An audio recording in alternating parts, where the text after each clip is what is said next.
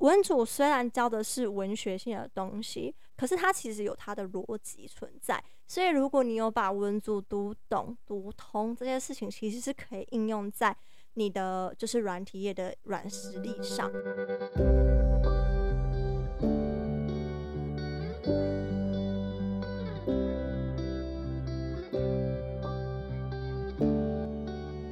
Hello，大家好，欢迎来到艾米之音。这个节目致力于邀请不同的嘉宾来分享自己的生命故事，以及迈向自我实现的旅程。我希望可以透过声音的方式分享更多的资讯，以及传递更多的温暖。那爱你所职这个系列呢，我邀请了各行各业的朋友来分享自己的工作，希望可以让更多人了解不同产业在做的事情，进而给予更多的尊重。那今天非常荣幸可以邀请到 Rosetta AI 的商务总监。黎轩来聊聊他是如何从一位历史系毕业的学生，到现在成为科技业的总监的心路历程。所以，如果你刚好有处于求职啊、转职的阶段，或是说你只是一个大学生，然后你对于未来呢，想要更了解现在职场在发生的事情，那一定要记得请听到最后哦。那我们先请黎轩跟大家打个招呼，自我介绍一下吧。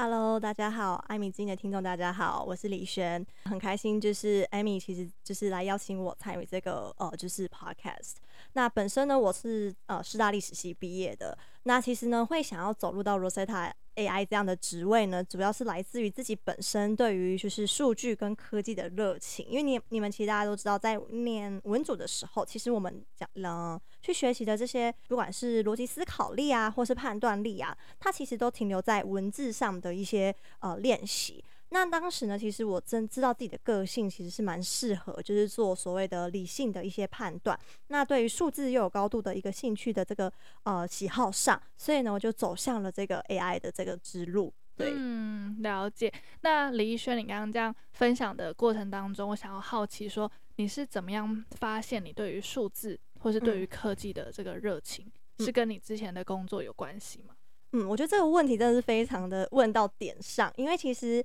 我在历史系的时候，我呃，我我我不知道今天在就是在座的这各位有多少的人其实是呃有拿教程的，因为其实我们在念师大的时候是有教程的资格。那那时候其实我很清楚知道，我对于教育这个领域来讲，我可以教学生，但他可能不会是一个哦我长期的一个计划，所以我毅然决然的就决定我要放弃了这个教育。教程的机会这样子，那呢，呃，在教程机会放弃之后，我就会去探寻一些商业的课程。那上课的过程中呢，我就发现我对经济学啊，对商业分析有兴趣。嗯、那呃。毕业之后呢，其实我是先进入到就是服装产业去。那对于服装产业，我了解了生态之后，我后来又进入到了就是品牌端，嗯，然后去做数据操作。那时候接触的是阿里巴巴的平台，嗯、然后我就开始发现说，其实当我们在做判断的时候，业呃业界 S 特别是中小企业在做判断的时候。它其实没有一个数据的一个概念，去怎么去下一个决断。那其实这个在我们大学在教所谓的商业课程的时候，其实会教到所谓的 business sense 或是 business metric 这件事情。嗯、那透过这样子的一个就是想法，那我开始对这个数据感到有兴趣。可是我发现我对于我自己的数据兴趣这一块，会是服装。或者是美妆这一类的呃数据分析，那刚好在呃转职的过程中看到了 Rosetta 这一份的工作，我就发现到说，哎、欸，对我想要的是阿里巴巴的台湾版，OK，、嗯、所以呢，我就往了呃这一块的领域去走，然后进而就看到了呃就是 Rosetta AI，刚好也是那时候也是 AI 当头的时候，那就加入了这间公司。天啊，你刚刚讲到好多关键字，我都好想要延伸，没有问题，问吧。我觉得今天可能要分两集来聊。好，那我们先聊 Rosetta AI 在做什么。嗯，Rosetta AI 呢，它其实是一间就是 AI，然后同时间也是就是图像辨识的公司。那呢，我们呢其实是服务于就是电商的一个呃哦，就那样讲行销工具。那或是行销的解决方案，那这个定位的差异其实来自于，就是说，如果你把它视为一个工具，它是一个你在日常生活中，你有点像是你使用 Notion 做记事的概念。嗯、可是如果你是一个企业，更大型的企业，你会采的事情是一个呃更多的，比如 Notion 的付费方案，那你就可以使用更多功能。嗯、所以呢，我们的服务其实针对电商的不同的等级大小，我们是有相对应的一个服务方式。那它其实的解决的问题就是电商在导流的过程中，我们怎么找到呃真的是符合这个品牌要的一个人。那当人进站之后，我怎么去解决说，第一个他没有购买意愿，我去创造他的购买意愿，OK，嗯，或者是有意愿，我怎么让他买更多这个议题？那最后呢，甚至是当他买完之后，我如何跟他进行所谓的第三次的呃，就是会员经营的接触？我应该要用什么样的商品去跟他对话，或什么样的商业讯息做对话？嗯、所以呢，Rosetta 其实是它的服务就是建构在导流啊，然后互动，甚至是会员经营这三段的一个电商的解决方案。嗯，了解，就有点像是我们在逛网拍，然后每次可能我只要一搜寻什么东西。然后就是疯狂就会在，是类似像这样的东西。对，没错。但是我们的不一样在于，就是说一般的像是虾皮啊，或者是 Amazon，他们其实比较针对的会是文字型的分析。比如说你可能要找的是呃，就是 AirPod，那他可能就会找类似 AirPod 的商品给你。可是对于我们来讲，我们专注其实在生活美学这一块。嗯、那生活美学呢，其实会有更多的主观的喜好成分。嗯、OK，所以它就更重视在的就是所谓的 AI 标签。比如说一个圆领的一个衣服，然后一个牛仔裤，然后我判断这样的女生其实也可能喜欢蕾丝的呃，就是贴身裙子。嗯、OK，我们透过这些呃服饰的标签，然后彩妆保养的标签去。根据过往的行为，然后呢，去预测他可能会喜欢的款式，oh. 所以他不再是停留一个就是哦，我只是收集你的你知道表面的这些行为，而是我针对你的表面的行为之后错综复杂，然后我做出了预测，然后是提供给你。嗯，了解。我前阵子跟我自己的观察，然后我很常听到朋友就是说，对，觉得好像 IG 或者是广告，他们会读心术，就是我明明就没有搜寻。然后还是他是会监听，还是还会读心，还是怎么样？就是我明明就没有搜寻这个字，但是他还是真的。我最近可能就是在想说，哦，我最近可能想要去 做医美之类，我才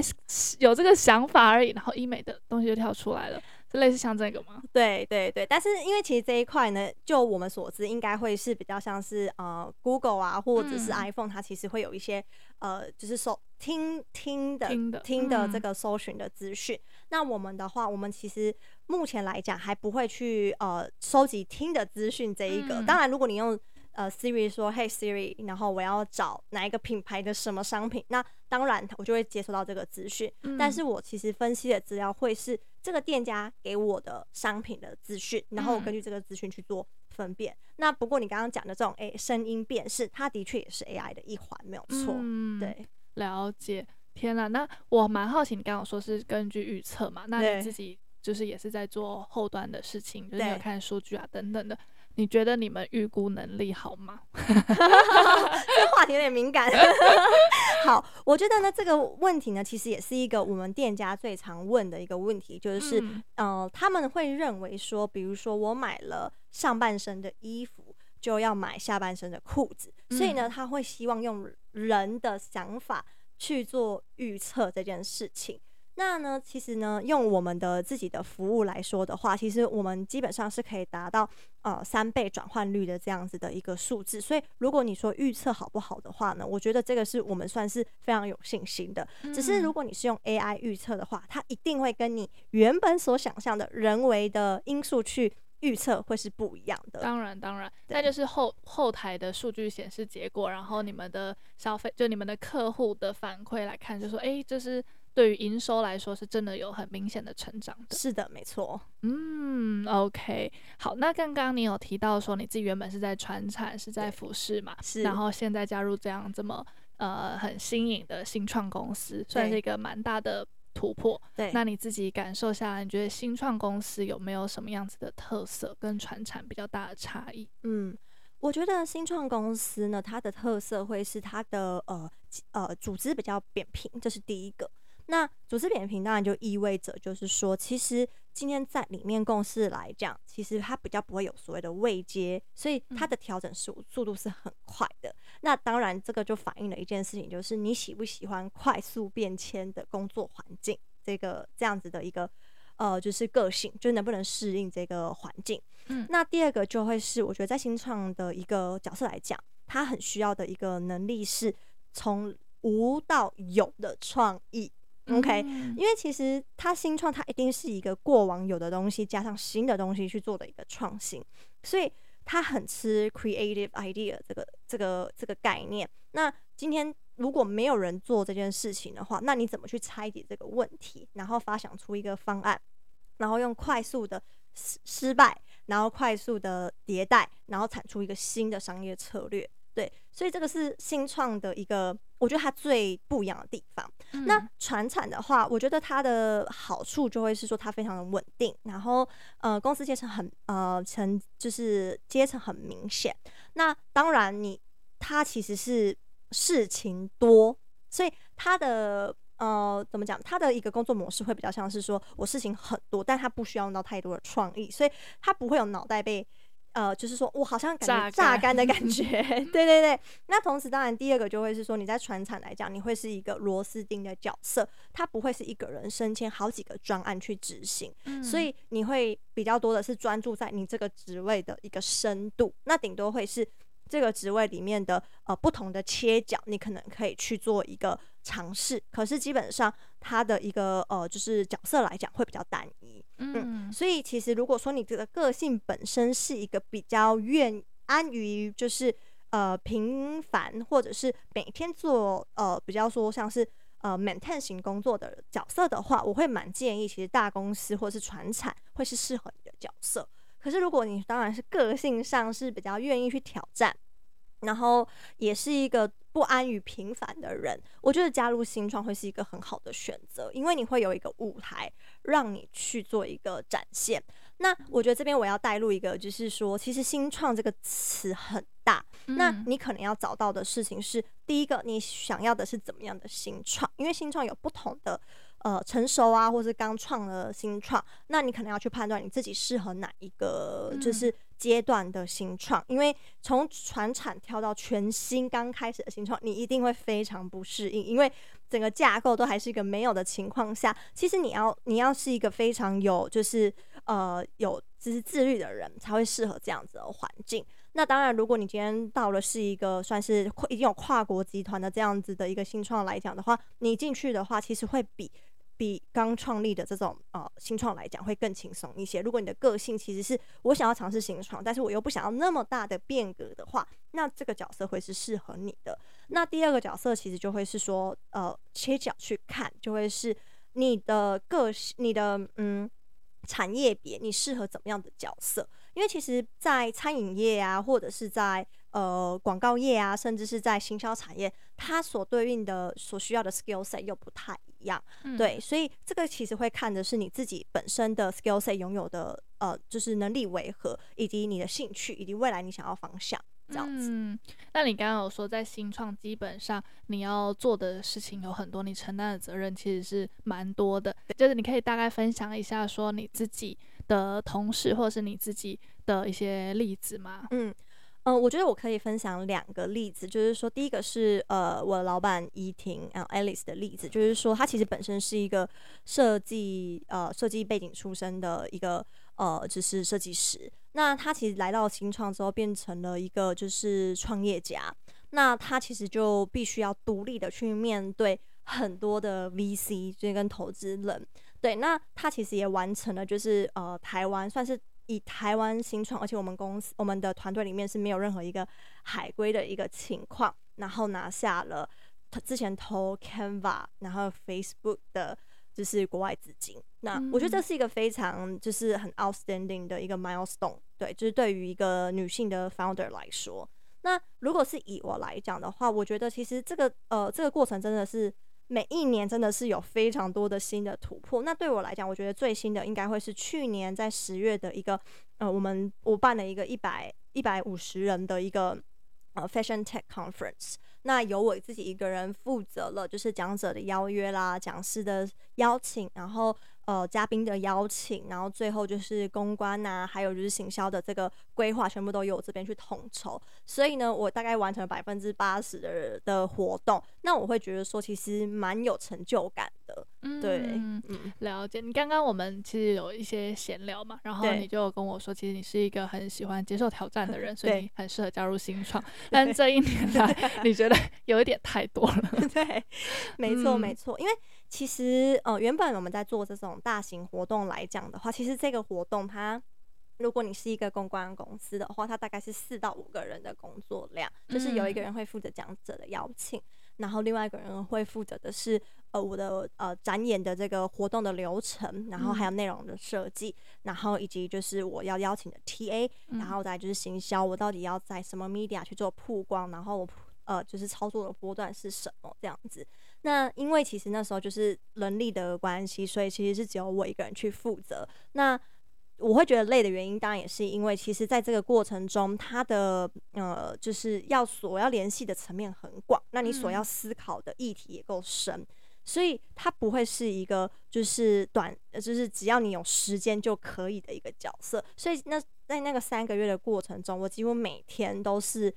呃，就算是精力是耗损的状态，脑力也是耗损的状态。对，那如果今天再做一次的话，其实我就已经想好了一个新的一个方法，就是说，因为你有这样的经验之后，你已经有一个基本盘了。那很累是归很累啦，就是 因为其实这件事情，因为其实耗尽了你几乎三个月的时间，然后还有后面的收尾期，其实大概是。算是半年的时间。那当然，如果说其实你每一个活动里面你有学到什么的话，其实它会变成你下一个阶段、下一次活动很好的一个试炼。嗯、那从那次活动之后，我们也做了检研讨会跟检讨会，然后我也知道了该怎么去带人。对，嗯、所以我觉得说，对，我觉得今年真的是一个很累的一年。但是我觉得也因为很累这件事情，你你被迫要停下来。去思考说为什么会累，那你是不是没有把某些事情做好，所以你会累？如果你是一个 leader，你是一个 business 的 head，那这件事情是不是不应该只有你一个人完成？当时候我犯了一个错，为什么才会造成这个累？是因为我认为我一个人可以把这件事情做完，但我忘记了团队的力量是最大的，所以我从这一件事情结束之后，我学会了充分放权。然后也充分的去跟团队呃工作，然后让整个团队的每一个人的效益至少要发挥到八成，所以现在自己就可以比较轻松的去做其他更需要自己去研究或者是付出的一个哦、呃，就是领域。嗯嗯嗯。嗯哦，我觉得很感动哎！我刚刚原本你要就是我以为你是要带到说，呃，虽然很累啊，但是就是也学到很多这种很 cliche 的想法，结果居然是这么这么正面的一个结尾这样子。哦，可能我觉得某部分来讲，就是我我觉得我有我的 dark side，但是我觉得 dark side 会在。我就是 digest 完我的呃 negative 的一个呃想法的时候，我会重新的去去呃去思考说，到那到底这件事情的 fundamental 的解法或者是问题是什么？嗯，那如果我还想要继续的话，我势必要突破这个就是障碍。嗯，那我。冷冷冷静了大概两个月，我想到，我想通了这件事情。嗯，那时候其实，在活动过程中，其实蛮多人都跟我说，你不需要这样子，然后放权放权放权。那时候我真的没办法理解这句话，我会觉得一旦我放权，这件事情就会就是完了完了。可是我后来发现不会完了，只要你有设定好每一个礼拜该追踪的进度，每一个礼拜该该做的一个 checkpoint，其实这件事情绝对不会完，而且也没有什么事。没有什么人是不可被取代的，嗯、所以我觉得这件事情其实真的是要，嗯、呃，真的是要你有经历过，然后你又愿意反省，然后才能够得到结论。嗯、对，那我自己就是是一个是个这样的人啊，就是我会很 down 大概三个月吧。对，那时候其实我真的蛮 down 的，因为我那时候其实我我自己一个人处理这些事嘛。我在那个活动当天其实是病倒的，我那天其实在急诊。然后我是没有办法上台的，所以我的 speaker 那一段是呃我的老板 Alice 去去帮我做了分享。那他其实是想要给我这个舞台，去让呃我邀请来的一百位嘉宾，那时候是我邀请来的嘉宾认识我。可是没有办法，因为你一个人 cover 太多事情了，包括还包括话位啊、便当选择啊。那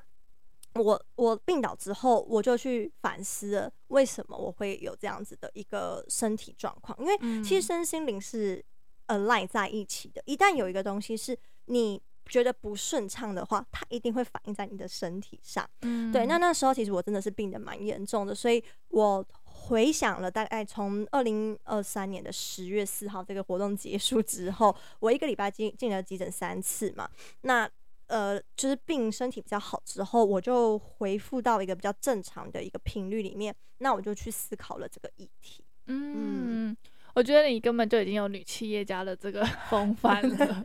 我觉得很棒啊！我没有想到说可以带出有这么多，我觉得可以给大家就是参考的地方。我想他们一定也收获很多。嗯，好，那我们来聊聊一个比较尴尬的问题，就是像你刚刚分享那么多，就是说在新创工作这么累啊等等的。但是我听说在新创工作至少至少薪资还是比在船产高蛮多的。对，这是真的吗？嗯，是真的。那我觉得其实主要的原因也是因为，呃，我因为在传产，你其实被定义的工作 R N R 是很明确的，就是 role and responsibility 是很明确的。假设你是一个业务，那你基本上就是看是你有没有负责接单，还是负责 maintain。那如果两个都有，那你当然薪水一定会比较高嘛。可是如果你今天在新创的话，我们的呃 R N R 其实有时候会根据呃，每个阶段商业上的一个需求而去变动，嗯、那也因此你所需要负责的事情，其实它是会变、会扩大的，嗯、所以它不是一个单一的一个职位，它甚至是多角度。你可能我过去当时候只有我我们三个的时候，其实我是一个人兼呃 BD 兼 Sales 又兼 AM，然后还有部分的 Marketing，对，嗯、所以其实。一个人一个人是负责四个角色的，所以如果你要吸引 talent 进来这样子的领域来说的话，你势必要有一些 incentive。那这 incentive 我觉得最好最直接的就是呃现金，然后跟 option、嗯、就是股权。对，对，那目前的话，其实就是这两个会优于，比如说你可能看到的一个大企业的部分。嗯，嗯确实。OK，对，我们刚刚有在那边，就是刚刚在 会前有聊到说，就是其实台湾人才很多，那其实不管怎么样，其实全球人才很多，那你要怎么样吸引人才？最直接的方式就是钱。没错，没错。嗯，那刚刚就是有聊到说，就是你是从师大历史系毕业，就是我们所谓的文组毕业的。但其实我自己身边很常会看到。朋友或者是谁分享说，哎，文组文组的薪资真的很惨啊，然后会奉劝大学生说，如果没有不错的家世背景，千万不要选文组等等的这种言论。其实我看到我会觉得蛮蛮难过的，就是觉得好像很无力。嗯，对。但是在你身上的例子呢，我就觉得说，哎，即便是文组的毕业生呢，其实也可以透过自己的实力，然后创造不一样的价值，走出不一样的选择，然后可以进入到像这样子 AI 的。的新创公司，那你自己观察到的想法是什么？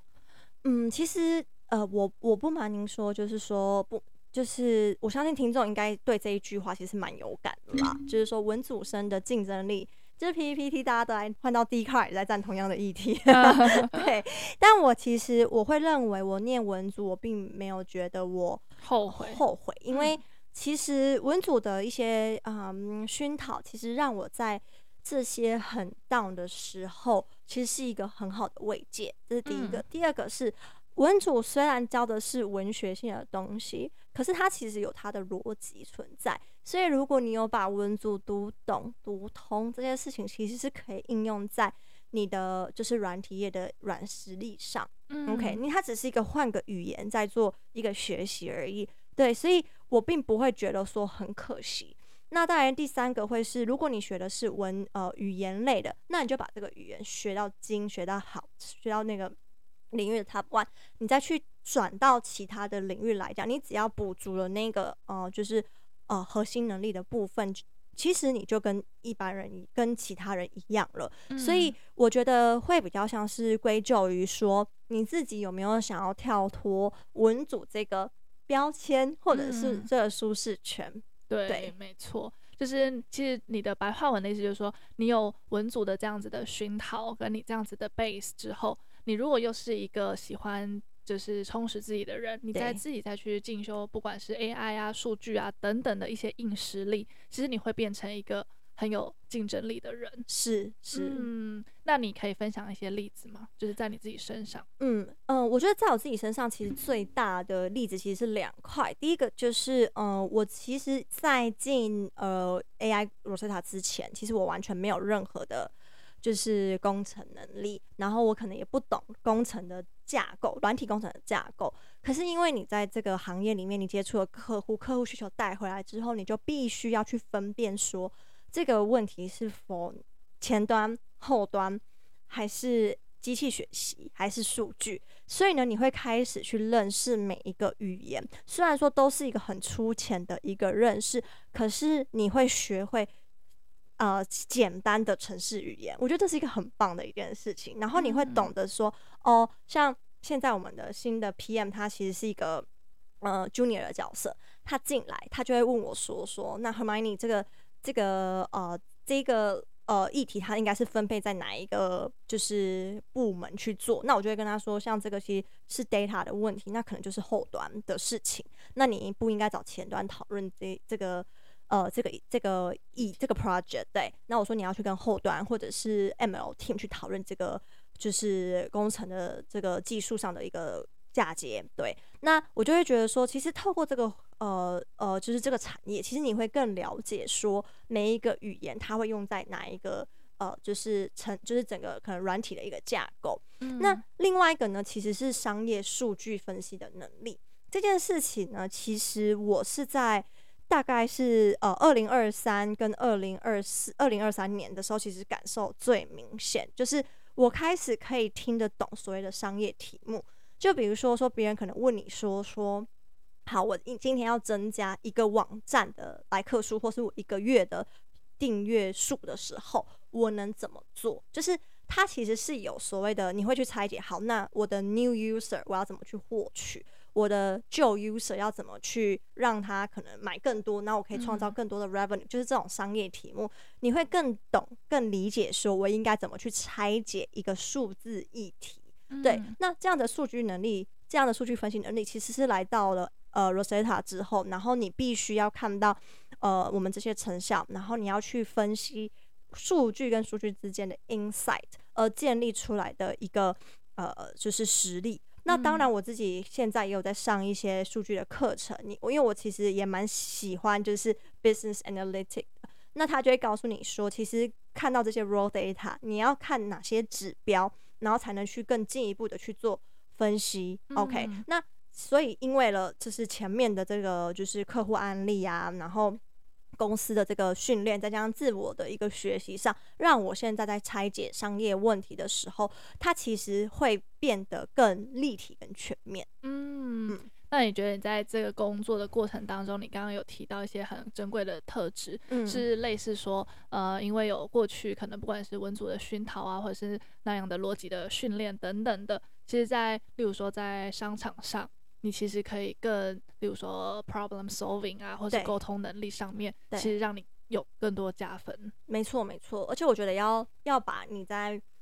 你在文学院所学到的这些文学 background，其实事实上在越高端，像是 enterprise 的的企业里面来讲，嗯，它可能会有一些活动。那如果你有一些 sense 的话，因为你其实如果有念些文学作品，其实跟就是那种嗯，可能是。GM 等级的人，嗯，其实他们对这些东西其实都是有涉猎。它其实是一个非常好的文化资本，它是一个谈资，所以它是一个可你你可以想就是创造出连接的一个方式。嗯，没错，就是有时候硬实力当然很重要，可是呃私底下的连接，你跟客户之间的连接，其实必须透过你们之间的谈话，然后还有我们常常说的缘分，嗯。那这些东西跟你过去的熏陶跟训练，其实都有很直接的关联。没错，没错。嗯，那你其实刚刚讲到，我觉得很多，我觉得听众应该会很有感的地方。那我觉得我的听众有蛮多，可能也很都还在持续进步，不管是因为我觉得呃人就是要一直持续进步嘛，我们都是一直在自我成长的这个路 上。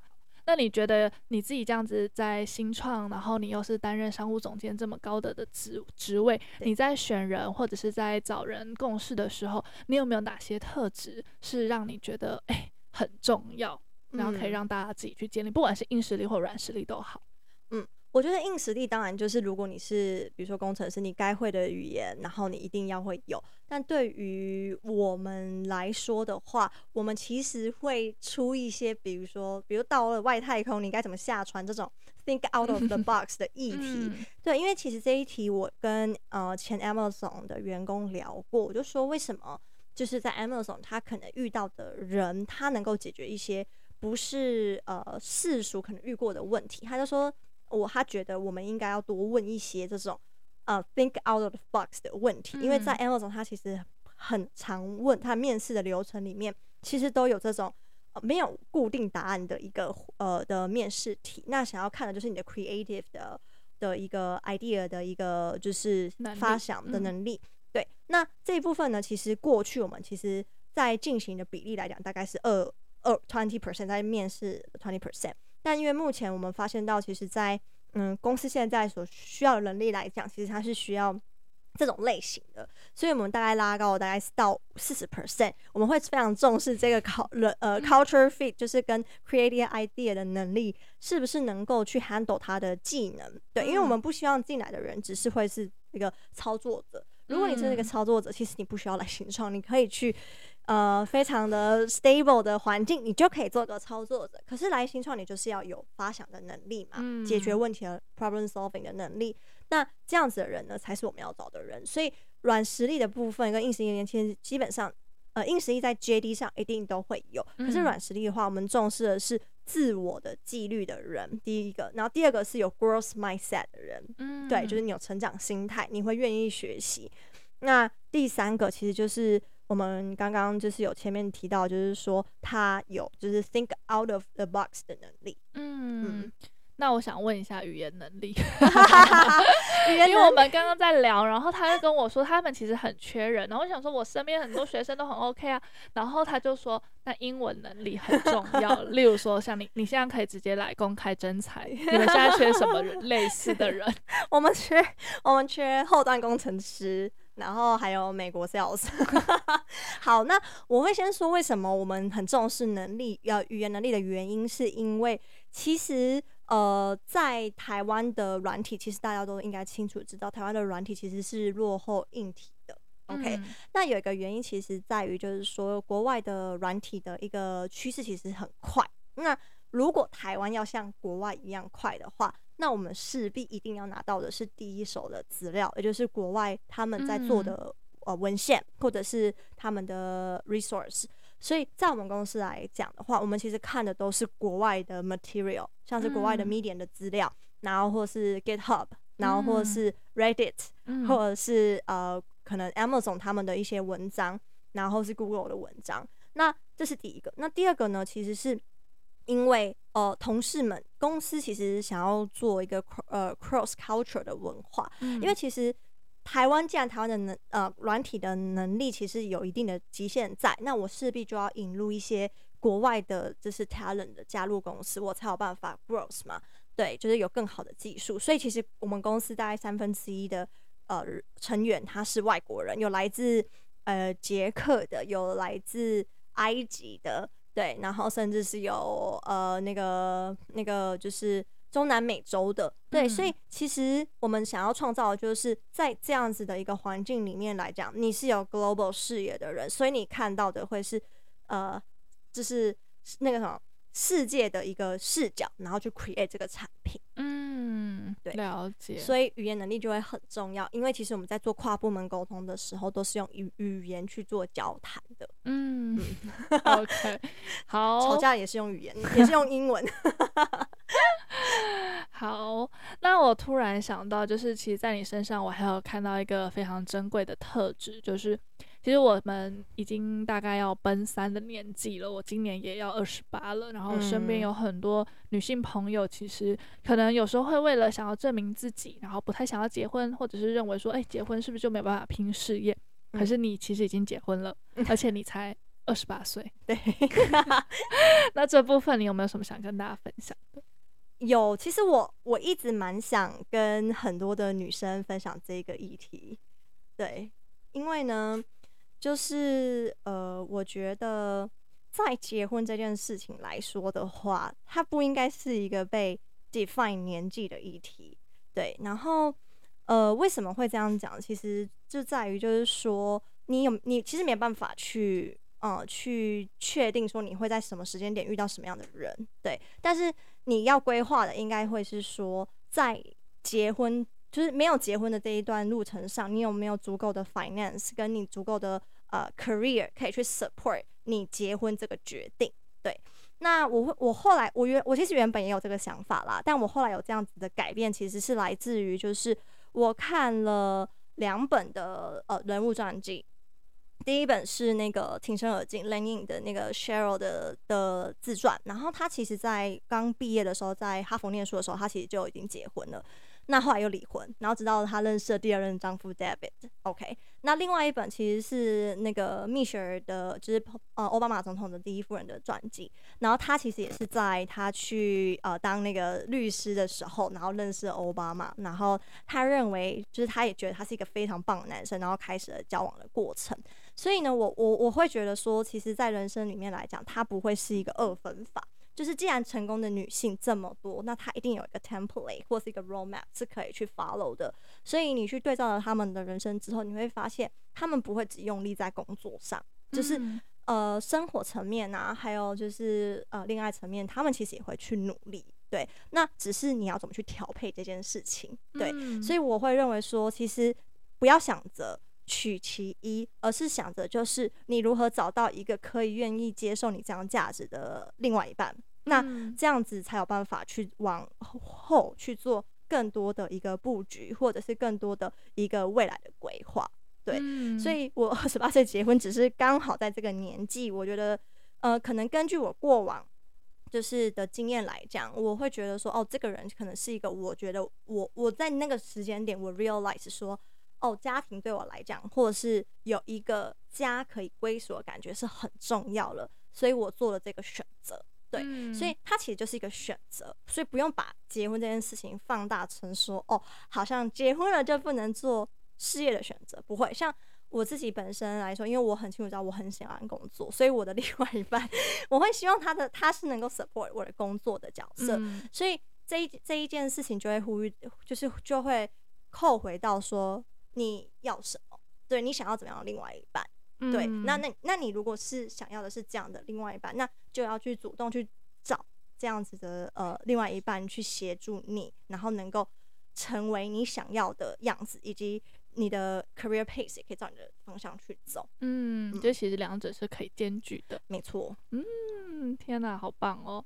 好，那我们的节目也要渐渐进入尾声了，最后李轩有没有什么想要跟大家分享的吗？嗯。我觉得，如果说就是对于像是嗯、呃、这些，比如说有时候有些想法啊，或是都可以在，就是我觉得都可以跟我交流啦，就是、嗯、就是可以，我我有可以留一些就是我的资讯，资讯，然后可以交流，然后可以写信来询问说，比如说可能对职位有兴趣的可以来询问，然后对于、嗯、如果对女性议题有兴趣的话，也可以问啊。对，但是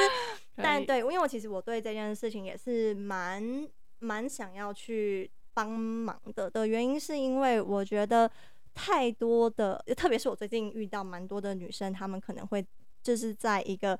不是很健康的一个呃框架，对，然后去选择了呃的她的恋爱对象。那我其实会很希望说可以让他们清醒，就是人间清醒。嗯，可以看一下张爱玲的小说。我觉得张爱玲的小说呢，就是她。虽然非常的文艺，可是它其实里面有涵盖了非常多他想要提醒女性的一个呃的课题存在。像我上个礼拜看的那个《第一炉香》，它其实在讲的故事是乔七乔是一个呃纨绔子弟，那很多女生很喜欢他，嗯、那你不招惹他，他也会来招惹你。我相信很多人都会遇到这样的问题。那其实最后他的这个结束呢，其实就是曲终人散嘛。然后当然就是他他结婚，但他嫁给了他娶了一个是逼他结婚的一个太太。可是，在这样的婚姻关系里面，彼此都不快乐。嗯、所以，呃，张爱玲其实想要带出的一件事情，就是如你选择了是互相拴住对方的方式，你也活不出你想要的样子。对，对，那我觉得它其实是一个警醒，就是说告诉女生说，就是我觉得追求自己的价值跟意意义，其实会大过于你去依赖一个不健康的关系。嗯，对对对，听了非常有感。对，所以我真的觉得，就是说，如果你不排斥文学的话，其实张爱玲的一个就是呃文章，其实她的小说啦，其实真的是还有就是蛮多的这一类的题材可以去探讨。嗯、那甚至是我觉得。像是法国的一些那个西蒙波娃的文章的的书籍，其实都可以去看。那你其实会对你女性这个议题会有更多的认识。像我最近就有对不同，就像我结婚之后就会有不同认识啊。对啊，嗯，OK，哎、欸，我觉得我可以帮你，就是开一集 Podcast，开一个那个系列女性、欸。有，因为其实之前有一个 female founder，其实他有问过我这个问题，他就说。嗯你工作这么忙，你为什么要结婚？然后为什么、嗯、呃，就是你的另外一半不会觉得你这么忙，然后有一些 complain 或者是说 argue 吗？我其实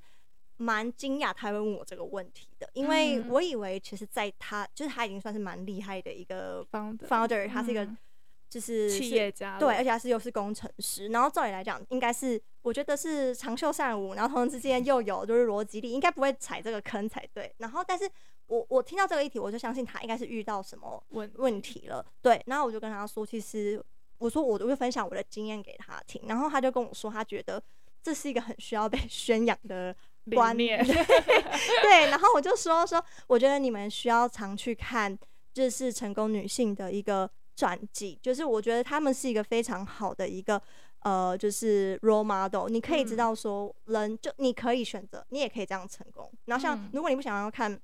看这么严肃的，你也可以看 Taylor Swift。他最近有一个巡回的那个呃，就是演唱会，然后在 Netflix 上有他的就是人物的那个纪录片，其实都可以反映出一个女生怎么去面对她的人生。嗯嗯嗯嗯。OK，非常感谢你的分享。那最后呢，我也会把那个 Rosetta AI 的资讯也都放在资讯栏，还有包含李轩的各种资讯，我都会放在资讯栏。OK，那最后呢，如果你喜欢这集分享的话呢，千万不要忘记帮我五星好评加留言。那艾米君，我们下集再见，拜拜，拜拜。